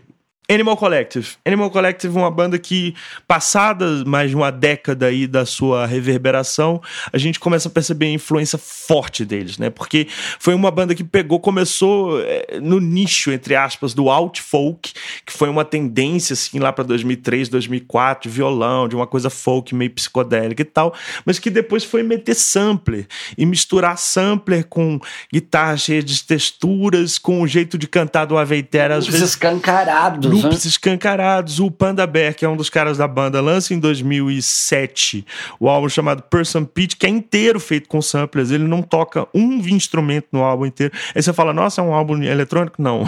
Essa que era a. é, Esse que foi o grande impacto Porque o do DJ, Person o Pitch. DJ Shadow ainda, ainda tá, tava lá Ainda no, tava no lá eletrônico. no, no assim. eletrônico, no hip hop. É. Os avalan o Avalanches também um pouco. Mas aí o Panda Bear com vem... soul, né? Enfim, É, meio com, soul, Avalanche. com, com sonoridades que, que, enfim, o hip hop já fazia isso nas bases, né? O que o Panda Bear vai fazer é trabalhar o sampler como se o sampler fosse uma bateria. Ele pega e solta um beat e começa a cantar em cima com um reverb, que é uma característica que vem lá no Dream Pop, vem lá com My Bloody Valentine, que você vai traçar no fio e parar lá em Beat Boys. Isso que eu ia falar, volta lá em Beat Volta lá Boys. em eu Beat acho Boys. facinho a gente pegar Facinho. o Person Pitch e bater lá no Beat Boys. Com certeza. Mas a, a a grande diferença tá no método, e aí ele usa sampler. E isso é uma, é, é uma influência tão grande no cenário atual, 2019, que hoje toda banda indie tem um, uma SP404, que é um sampler analógico igual ao que o Panda Bear usava em 2007. Tô falando que todo mundo viu o Panda Bear e resolveu copiar ele? Não. Mas assim, claro que as tendências começam de algum lugar. E a primeira banda que eu vi fazendo isso, o primeiro artista que eu vi fazendo isso foi o Panda Bear e o Animal Collective. E musicalmente é uma banda que tem muita camada, que tem muita densidade. Tem álbuns como Fios de 2005, né? O Strawberry Jam 2007 e o, e o Merryweather 2009, que é, porra, é uma tríade inacreditável. E, e- e que vai brincar com essa, com essa ideia de paredes que a gente tá falando lá do Sim. My Bloody Valentine. Sim. E que vão levar isso, não vou dizer a outro patamar, mas não, mas a um outro lugar. Né? As paredes ali vão funcionar de um outro jeito, assim. É, de um outro jeito. Mas muito criativo e muito inovador, né? Porque quando você pega os anos 2000 e tenta ver ali no rock, é claro que no eletrônico tá acontecendo um monte de coisa, no hip hop também. O Kanye West vai lá e lança em 2008 o, o 808s and Heartbeats, que é um marco, o uso do autotune, mas aquilo tá em outro nicho. No rock, você olha e fala, putz, foi uma década perdida, né? Não, mas peraí, aí tem, tem, aí tem o Animal Collective. Além do Animal Collective, algumas bandas que também muito criativas, muito boas e que vão surgindo nessa época. Grizzly Bear, Deer Hunter, que tem um álbum assim fenomenal de 2008, se não me engano, que é o, que é o Micro Castle. É, e também tem uma carreira ali inicial bombástica, maravilhosa, fazendo muita referência a- a- ao rock alternativo, especialmente essas bandas todas aí, Pavements, enfim, Breeders, Pixies, etc. Que mais uma vez tem um modo de produção também diferente do, do Animal Collective, do Panda. Bear, né? É mais Aí banda, mesmo. É assim. banda, é guitarra. É, e é curioso que a gente tá dizendo de duas grandes bandas que, mais uma vez, estão em, em, Lugares é, em totalmente lugares diferentes. totalmente diferentes que a gente tá buscando colocar aqui no Rock Alternativo. A gente tá insistindo nisso. É. Né? Porque, porque é isso, não se trata tão de um programa sobre um rótulo, mas se trata de um programa sobre uma tentativa de, Não rótulo. de não rótulo, curiosamente. Curiosamente é isso, um rótulo do não rótulo, né? É. Mas aí nessa vibe, pô, de Hunter. E aí você tem o Ariel Pink in the Haunted Graffiti, que começa a lançar seus álbuns pelo selo do Animal Collective, que o Animal Collective lançou um selo independente, ele ouviu os CDs do. A galera ouviu os CDs do Ariel Pink e lançou. E o Ariel Pink é um cara, é o R. Steve Moore dessa década passada, assim, né? O cara que grava em fita, aí fazendo um pastichão dos anos 80 e 90 com teclados, com a sonoridade meio 80 e revisita tudo, de, enfim, replacements, a, a Prince, a né? Prince, é, exatamente, ao popzão e lança um clássico lo-fi, né? Before Today, aí em 2010, que é uma coisa maravilhosa. Ariel Pink and the Haunted Graffiti. Que é, que é quase um manifesto, né? Assim, é quase um manifesto. Um manifesto, assim. Nessa mesma época surge uma mulher também, que hoje em dia, que hoje lançou um álbum fenomenal de cair o cu da bunda, que é a Lana Del Rey. E que é incrível, assim, porque quando a Lana Del Rey surgiu, eu ficava meio confuso de... E, não, não só eu, toda a indústria fonográfica ficou muito confusa. Onde é que a gente coloca essa mulher? Ela é o quê? Alguns Christians ficaram também. Exatamente. ela é o quê? Ela é conheço. Ela é, ela, é, ela é diva pop? O que que ela é? Porque ela, né, aquele vozeirão cantando músicas extremamente deprê, com uma linguagem totalmente diferente. Ninguém sabia. Hoje eu entendi.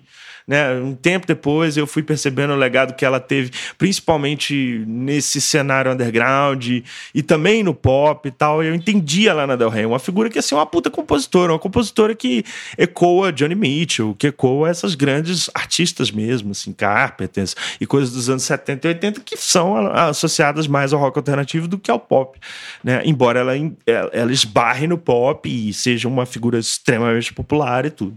Mas na estética, a gente ainda tem umas novidades aí que começam a surgir nesse paralelo. Mac DeMarco. Mac DeMarco é o cara, né? Porque, enfim, lançou todo o Mac DeMarco Core. É, e, e, aí, e aí, mais uma vez, né? Você estava falando do Steve Moore e o Daniel Johnston voltam aqui também com muita força no Mac DeMarco. Né? Tanto, tanto, yes. tanto, mais uma vez aqui, né? Usando esse termo, mas tanto no modo de produção, assim, quanto de uma proposta estética. Né? Tem, uma, tem uma reverberação muito grande do, dos dois aí. E é curioso porque é isso que você falou, ele cria, ele cria toda uma nova molecada, assim, que é, que é Mark, Mark DeMarco maníaco, assim, é, né? que, que, copia Mark DeMarco, né? Virou uma, uma febre, assim, de cópia mesmo. Eu acho que é claro que a internet favorece isso, né? Mas o Mark DeMarco resgatou a cultura de gravar em fita, de gravar no analógico, de gravar no toast, de usar guitarras completamente surradas e, e, e toscas, assim. E trouxe essa sonoridade para essa década, conseguiu comunicar com a geração. Isso foi muito importante. Porque é importantíssimo citar que enquanto isso está acontecendo, você tem do outro lado o rock alternativo e toda essa tradição sendo incorporada brilhantemente pelo hip hop e posteriormente pelo trap.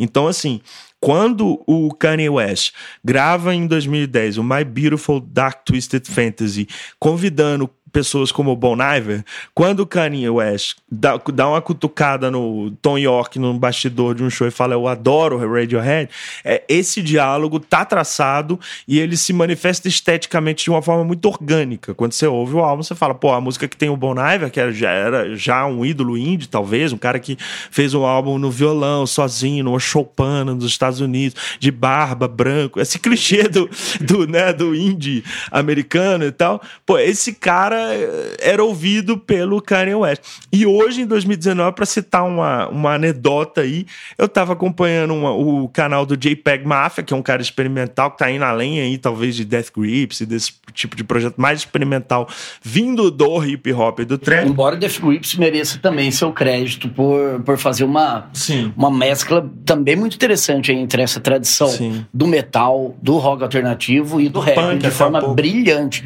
Não, total, assim, do punk, mas de forma brilhante. É. Assim, eu acho que tem tem, tem uma, uma, uma verve do rock alternativo ali muito forte. Mas Death Grips é mais recente, Grips. essa década. É, é. é.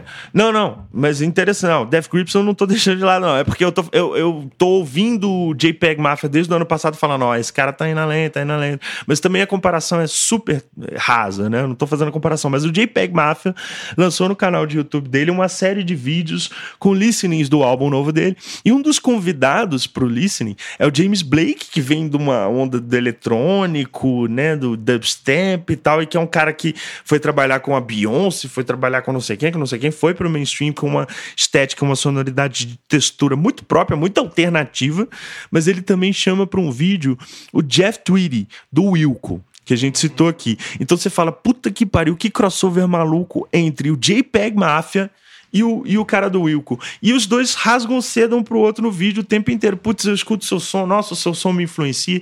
E a gente não consegue ver tão claramente onde que o rock alternativo do Wilco influencia o cara como JPEG Mafia, mas tá ali. Entende? Em alguma medida tá ali. Então, assim, é importante entender que aconteceu esse crossover. E aí eu volto pro Mac DeMarco para dizer: o Mac puxou a galera e falou: é possível também fazer só o rock. É, e, e também, já que a gente abriu essa caixinha de Pandora aí, temos que dizer do Bones, né? Então, Sim, Bones temos que falar do Bones e do Young assim, Lean, né? Young Lean, enfim, que é uma galera assim. Inclusive, né, é, é, é, o Bones vestindo camisa, camisa do Nirvana, Sim, com touca. Essa estética. Essa estética de calça rasgada, meio abre aspas aqui, grunge, assim, né? É. Um pouco essa, essa é, é esse lugar. Com base de e, trap tosca feita em casa. Com base de trap tosca feita em casa. Isso. E, e que, enfim, moleque que fumava uma... Galera que fumava maconha, é, sesh, né? galera, que, galera que fumava maconha ouvindo tudo o que a gente tá falando nesse programa. Tudo, tudo que a gente tá falando tudo. nesse programa passou pelos ouvidos de Bonds e Young Lean. Tudo, essa galera. fascinado com pavement. É. E provavelmente eles foram introduzidos a esse mundo por esses dois portais. Por um lado, Kanye por outro lado, uh, uh, Mac DeMarco. Sim. Provavelmente. Então, mas não, sei, tá, não, não, sei, não, diretamente, não, assim, né? Mas assim, são, são os elementos que estão ali mais no topo desse cloud, dessa nuvem que vai se formando, trazendo os portais para outras coisas mais alternativas. Né? Importante né? dizer que tudo isso só é, só é possível, acho que é, é óbvio, mas né, vamos lá por conta da internet, de uma tecnologia peer-to-peer, assim. Né? Sim. Né? Que começa lá atrás, a gente pulou Sim. um pouco isso. Com Torrent e né? o Emule, com Soul Torrent, Emule, SoulSeek. Cria uma nova cultura que, que é uma, talvez seja uma filha direta das, das fitas demo, né? E que vai parar no SoundCloud. É, o SoundCloud é a nova ouvindo, é, Ontem eu tô ouvindo um disco novo do, de, de um cara no SoundCloud que tinha até então 30 audições, sabe? Onde que eu, em Belo Horizonte, Brasil, é, ia conseguir ser a trigésima pessoa a ouvir um, um disco no SoundCloud. É, né? é isso, o SoundCloud virou, pros, principalmente, claro, né, para os rappers e para os trappers aí nos últimos anos, uma, uma praticamente fita demo. O cara faz uma mixtape e joga lá e o negócio cola ou não, e vai conseguir um contrato ou não, e vai para um, um âmbito maior ou não, né? Mas alguns caras estouraram dessa forma, como Post Malone, e hoje estão no mainstream do mainstream do mainstream. Então é importante citar esse movimento aí, porque é um movimento que vem da lógica, da essência do do it yourself que está no rock alternativo. Então, importante fazer esse aceno. Mas enfim, aí os anos 2000, a segunda metade dos anos 2000, viram essa loucura que você começa a ver um resgate forte e uma reinvenção. Então, hoje a gente tem, sei lá, Kate LeBon, que é uma artista galesa que lançou um álbum esse ano maravilhoso. A gente vai falar especificamente de 2019 no final do programa, mas assim, Waze Blood, que está trazendo, retomando a tradição dos anos 70 dessas grandes cantoras também, como a Johnny Mitchell, Mitski, é, Clairo, que eu não gosto tanto, mas é ali, o MGMT também, que eu não gosto tanto, mas que tá, né, tá resgatando essas coisas ali, tentando atualizar e tal. Mas enfim, para dar essa pausa agora nos anos 2000, a gente vai encerrar falando de hoje, quais são as nossas perspectivas para o futuro do rock alternativo, mas é importante fazer um grande parênteses aqui. Vamos tentar não estender muito, porque também é um episódio à parte, mas de como que foi o rock alternativo no Brasil. É, né? isso, isso acho que também daria um outro programa todo. Sim, mas vamos é, tentar resumir. Mas vamos tentar é. resumir, bem resumido, tá, galera? Então, assim, porra, mas se eles falar de fulano, falar de fulano, não vai dar tempo. Não, não dá pra falar de gente, todo mundo. A gente já passou de uma hora aí de programa é. e é isso. Mas, mas é interessante a gente, a gente pensar que existe uma é, é, existe do Brasil então ali em meados dos anos 80 é o que chega né o que chega para nós chega via rádio, nós. É. via indústria fonográfica e tal. E como eu falei mais cedo, assim, a gente tem é, The Cure que, que bomba no Brasil, e festinhas de pós-punk, Smith, Joy Division. Isso chega, assim, isso chegou. Uhum. Isso começa a influenciar toda uma cena também, é, em várias cidades do Brasil. Rio de Janeiro, São Paulo, Belo Horizonte, é, Brasília, Goiânia, Brasília, fortemente. Então, então a gente começa a ter uma é, algumas bandas que surgem nesse contexto, curiosamente ainda cantando em português. Eu acho que isso, isso, isso é, é um fenômeno interessante, assim. Então, alguns nomes aqui pra gente, pra gente não se alongar muito. Black Future, né, no Rio de Janeiro, fazendo, fazendo demônio, né, com, com o Tantão e, e, e, a galera e tal. É, Harry Fellini, Sex Beatles, que é uma banda super desconhecida, lançou, lançou demos e, e, e, e tem uma sonoridade muito interessante. Uma banda que é, acredito deveria ser mais ouvida, que é o Visadoc Mou, que é lá da minha terra, lá de Sorocaba. Uhum. É, vocês acham tudo isso que a gente tá falando na internet, assim. É, graças a Satã, tá tudo lá. Então pode, pode entrar, joga lá Visadoc Moe, é, V-Z-Y-A-D-O-Q, M-O-E. E vocês vão entender do que eu tô falando, assim. Porque tem ali também uma experiência que ela é muito, ela é muito brasileira também. Sim. Sabe? De, de, de flertar com algo, com, com todo esse rock alternativo que a gente tá falando. Para além de Kiri, para além de Smiths, então eram bandas que estavam procurando construir uma outra coisa. E aí sim, essa galera que estava construindo é, é, é, esse, esse, essa outra cena, né? Uhum. É, tem outras bandas aqui, Picassos Falsos, Maria Angélica, Nau, Muzak, Eterno Grito, Três Hombres. Mas tem muito, uma cultura muito forte, Vinícius, que é, que é aqui da fita, né? Sim. De, Da fita demo. Da fita demo, de encontrar nos lugares. Em Sorocaba tinha seus picos, no Rio de Janeiro tinha os seus lugares também, imagino, né? Tu cresceu lá nessa época, em Sim. Brasília. E, e, e er- eram lugares não só de encontro e de troca das músicas, como também de formação de bandas, né? Sim. É, não, e aí também começam a surgir alguns selos, né? Eu falei aqui mais cedo que em BH teve isso, teve a Motor, eh, Motor Music, teve a Cogumelo, né? Também que, enfim, enfim, lançou Sepultura, Sarcófago, coisas mais pro metal. Mas surgiu, existiu aqui um movimento pós-punk de várias bandas, como a Sex Explícito, enfim. O último número. O último número, É. bandas que influenciaram e da onde saíram outras que estouraram aí nos anos 90, como o Pato Fu, né? Por exemplo, o John era do Sex Explícito. É, é, não, não. Não, é isso, assim, Em. BH é curioso, né? Que tem É. três, três cenas de rock em Aqui. paralelo. Que você tem a galera do trash, com a Cogumelo Records, Sarcófago, Overdose, Isso. Sepultura e tal. De um outro lado, você tem uma galera fazendo prog, Sim. né? Kamikaze, Serpente, tem algumas bandas aí que que estão fazendo um, um prog honesto, assim, em Belo Horizonte. Sim. E de outra, e de outra galera que a gente aí, aí sim Aí é a gente pode dizer que é rock alternativo. alternativo. Então, quando a gente ouve hoje, em 2019, uma música que chama Faca, do Sexo Explícito, por exemplo, que é uma música que tem, sei lá, oito minutos de pura depressão, esconda as facas, por favor. É, mas que tem tudo aquilo que a gente tá falando, né? Tem, aquele, tem, tem, um, tem um cuidado com o refrão, tem, tem um vocal absolutamente é, é, vinculado, talvez, a um Husker, a um Husker Du Sim, sim. né? É, o, o John Liu aqui depois vai fazer, vai criar o Pato Fu, né? Tá, É. tá nessa primeira formação sexo explícito. É. Então é uma banda interessante para se para se entender um pouco também o que acontecia Uhum. por aqui, assim, né? É. É, no Rio teve também uma explosão desse fenômeno de fitas demo, né? O selo Midsummer Madness, o Rodrigo Lariu, que era o cara desse Grande selo. salve pro Larinho, É, inclusive. salve, porque ele tem um artigo super legal, né? Que chama Rock Alternativo para quem? É isso? É, rock alternativo não obrigado. Que é um artigo super legal que explica essa história e fala também do Second Come, que foi uma das bandas, porque tinha essa, essa divisão, assim, também. As bandas cantavam em português e umas bandas que entendiam que para pegar o público que tava ouvindo essas fitas e CDs das bandas indie de fora, tinham que cantar em inglês. E o Second Come vi- virou uma, ficou uma banda difundida, assim, né? Quase famosa, assim. Fez muito show, ficou famosa dentro desse circuito. E ele lançou esse selo, Midsummer Madness, lançou umas bandas como Cassino, que, porra, é uma banda que tem até hoje o no site deles, a banda chamava Four Track Valsa antes, né? Que é da Cecília Gianetti, que ela cantava e compunha. Hoje ela é roteirista, ela chegou a ser uma das roteiristas do Avenida Brasil.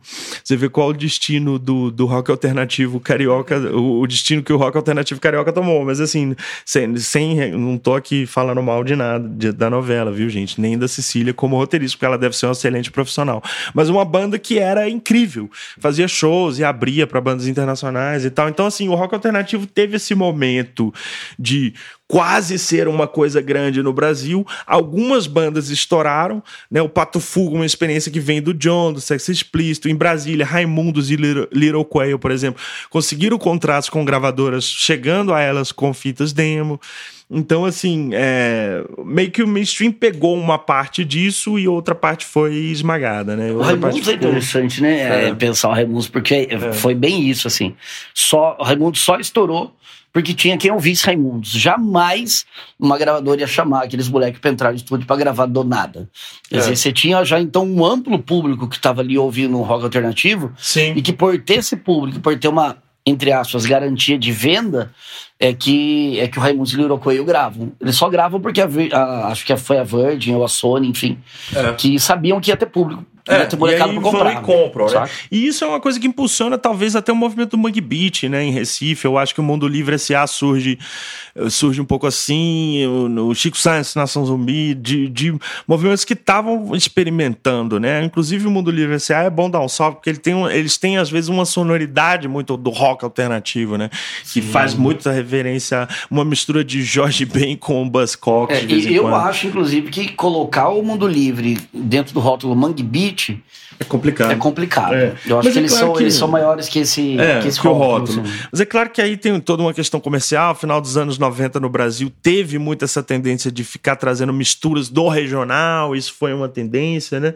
Mas aí a gente chega, eu acho que os anos 2000 estoura o Los Hermanos e por trás do Los Hermanos havia todo um movimento é, rock alternativo, indie mesmo, carioca, a partir da banda Mulheres que Dizem Sim, do Pedro Sá, que tinha o Cassim também com ele, que o Cassim depois vai produzir Los Hermanos e tem uma carreira solo extremamente interessante, assim, uhum. agora mais para essa década e tal. E uh, hoje a gente tem um cenário em que há uma, um ressurgimento no Brasil também dessa ideia de rock alternativo, com alguns selos independentes assim. Acho que Bulgarins é uma banda, né, que lá de, lá de Goiânia, é, Começou a criar uma cena também, né? Começou Goiânia, a criar uma cena, uma cena fora do eixo, com uma sonoridade alternativa. Bulgarins aí talvez fazendo uma reverência a Mutantes também, a tradição do rock brasileiro já, né? E um cenário recente que tem, tem Terno Rei, Raça, é, o selo Geração Perdida aqui de BH, que teve Loop de Loop, que é uma banda que circulou um pouco mais, mas que atualmente tem vários artistas interessantes aí, como Máfios, Wagner Almeida, Fernando Mota, é, Fábio de Carvalho, enfim, uma galera que vem com uma sonoridade, você escuta e você fala, pô, esses caras estão ouvindo a mesma coisa que a gente ouviu ali atrás? Completamente. né? Pavement, é. Elliott Smith, tudo aquilo dos anos 90, Neutral Milk Hotel, enfim, isso tudo voltou. É, parece que ficou congelado no tempo, né, na internet, assim, o pop de, de, destoou muito isso, o hip hop, o fenômeno do trap, todos esses fenômenos mais chamativos, mais de acordo com uma ideia que a gente tem da internet mesmo e da sociedade contemporânea. Mas enfim, tá voltando. E aí, para fechar o nosso episódio, que já ficou enorme, mas eu acho que é um importante fazer um catálogo. É importante, assim, citar, gente, antes de partir para o final, que essa é uma tentativa nossa de fazer um catálogo de um gênero que, como a gente está falando, é meio difícil de definir, né? O, é o gênero do sem gênero, é o gênero dos excluídos, de uma coisa que ainda não tá. de, de uma coisa que não tá sempre no mainstream, mas que quase sempre vai para lá também, quando para lá morre e aí surge outra coisa. Vai, vai parar direta ou indiretamente, né? Direta né? Ou via influência ou a própria banda. Assim. Exatamente. E que é muito difícil. Então a gente quis trazer, na verdade, um panorama mesmo, né? Histórico aí de bandas, de onde que começa a surgir essa ideia de rock alternativo, quais são as microdefinições. Faltou muita banda, óbvio, não tem como. Bem que você falou Elliot Smith agora no final. Pois é, agora que eu falei Elliot Smith, puta que pariu, isso já abre todo. Coração, assim, e ele se matou com a faca disso. no coração, gente. Essa piada é, foi, foi, foi é. de mau gosto. É. Mas enfim. Foi mal, é... né? um cara extremamente deprê também, mas assim, tem toda uma tradição desse final dos anos 90. A gente com certeza poderia ficar aqui mais duas horas citando bandas e álbuns incríveis, mas estamos encerrando e para trazer um pouco essa ideia. Assim, o que, que você acha, Cris, aí, para para encerrar, como é que a gente está em 2019? Você concorda comigo que está ressurgindo? Essa conexão do trap e do rap com o rock alternativo, né? É importante citar também o Tame Impala, que é uma banda que, enfim, Sim. não cairia no rock alternativo, mas é uma banda que influencia muito artistas de trap. Eles, tocaram com o Travis Scott, por exemplo, assim, tem as texturas ali presentes. Como que você enxerga hoje essa coisa do rock alternativo, assim, como espaço de vanguarda mesmo, de experimentação? É curioso que o é, até eu te mandei o link de uma, uma, uma, molecada que eu tava, que tava ouvindo esses dias, né? Que eu não vou lembrar o nome aqui agora, mas no Fiel VCO, que esse é o nome. Que aí é, é, The, The Wrecking também, que é uma galera que no SoundCloud deles, Vinícius, eles não colocam trap, eles colocam punk, vírgula, garage rock, Uhum. como, como definição de estilo. Tá lá Legal. o nome deles embaixo, punk, vira, vírgula, garage rock. Uhum. E isso, isso diz muito, assim. Eles não se Diz intitulam rap, não se intitulam, sabe? E, e eles estão bebendo é, é nesse lugar, assim. Então, eu concordo contigo que eu acho que o próximo encontro, é, que já tá acontecendo, mas que ainda, que ainda vai explodir para caralho, é o encontro do, do trap com rock alternativo. É. Acho que esse é um lugar ainda, ainda, ainda muito. que tem muita coisa para acontecer. Acho que a gente ainda não viu. Não tá nem perto de ver o ápice disso. Não. É, tem um cara que chama Gunk também, que é bem interessante, assim, que vai ter um amigo meu que é o Léo Pirato, que aplicou um salve pro Léo aí.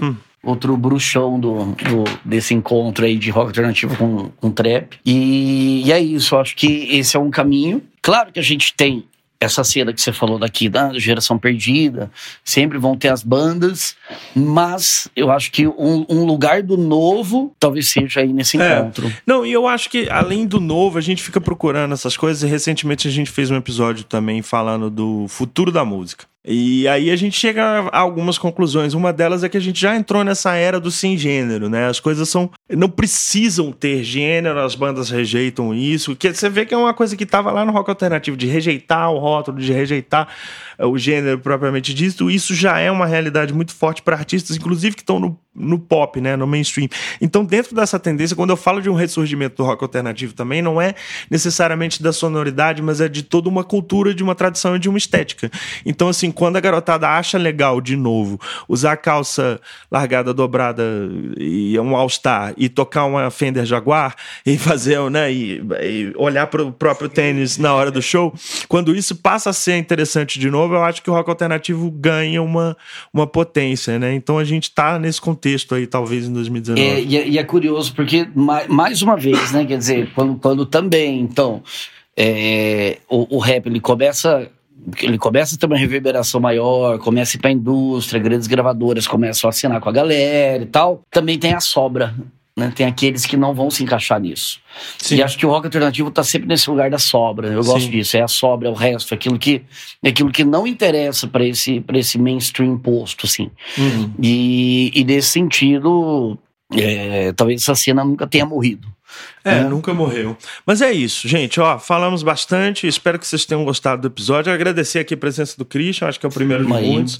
Valeu, Cris. É, foi isso, pessoal. Espero que tenham gostado. É, não se esqueçam também que a melhor maneira de ajudar a gente é compartilhando esse episódio com todo mundo. Então, assim, gostou? Manda pra mãe, manda pro amigo, manda pro filho, manda pra aquele moleque que tá começando a escutar indie, shoegaze, que você acha que tá perdido da vida. Manda pra ele ouvir, porque ele vai ter muita banda legal pra correr atrás. Manda por e-mail também ou por WhatsApp, enfim, pra, pra todo mundo, pra taguear a gente no Instagram e no Twitter, sempre arroba Silêncio Podcast, pra gente criar uma comunidade bacana, né, de amantes da música e de podcast. E vai rolar uma playlist também, né? Vai rolar uma Do- playlist do- do também episódio. no episódio que vocês vão poder clicar aí em cima para acompanhar um pouco dessas bandas. A gente vai fazer uma seleção aí especial, espero que não demore 10 horas. É...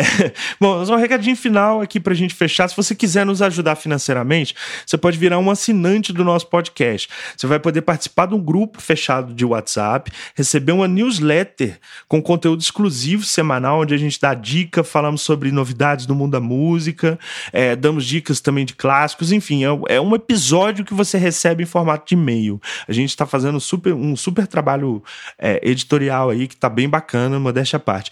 Para saber todos os detalhes aí sobre essa questão do apoio, entra lá no nosso site e clique no menu Apoie, lá em cima, em silencionostudio.com.br. Vamos ficando por aqui. A gente se fala semana que vem com um novo episódio, hein, gente? Ó, um beijo, um grande abraço, obrigado por terem ouvido até aqui. Valeu. Valeu, gente. Abraço, boa noite pra todo mundo.